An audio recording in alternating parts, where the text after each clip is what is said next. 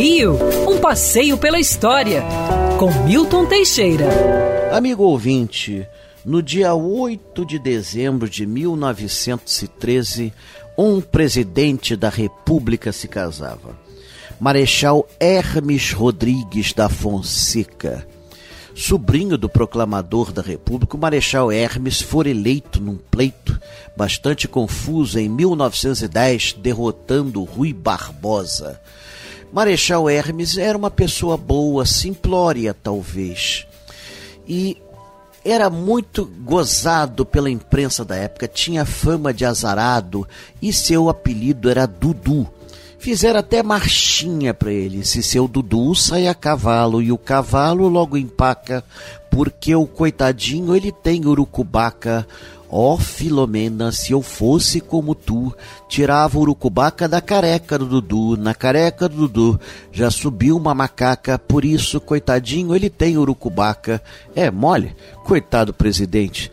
E ele se casou com uma jovem com 28 anos, olha bem, ele tinha 53, isso na época era muita idade. Nair von Honholtz, depois Nair de Tefé, Hermes da Fonseca. Nair de Tefé foi a primeira caricaturista do Brasil.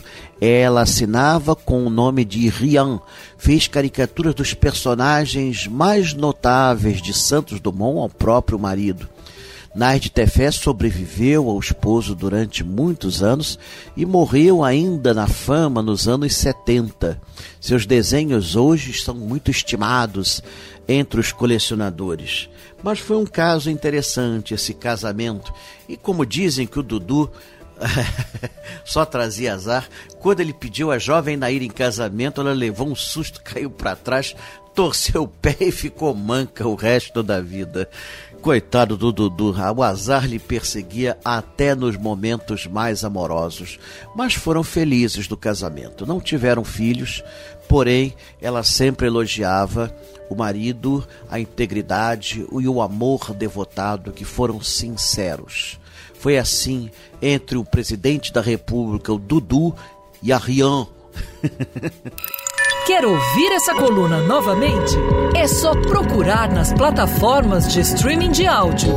Conheça mais dos podcasts da Band News FM Rio.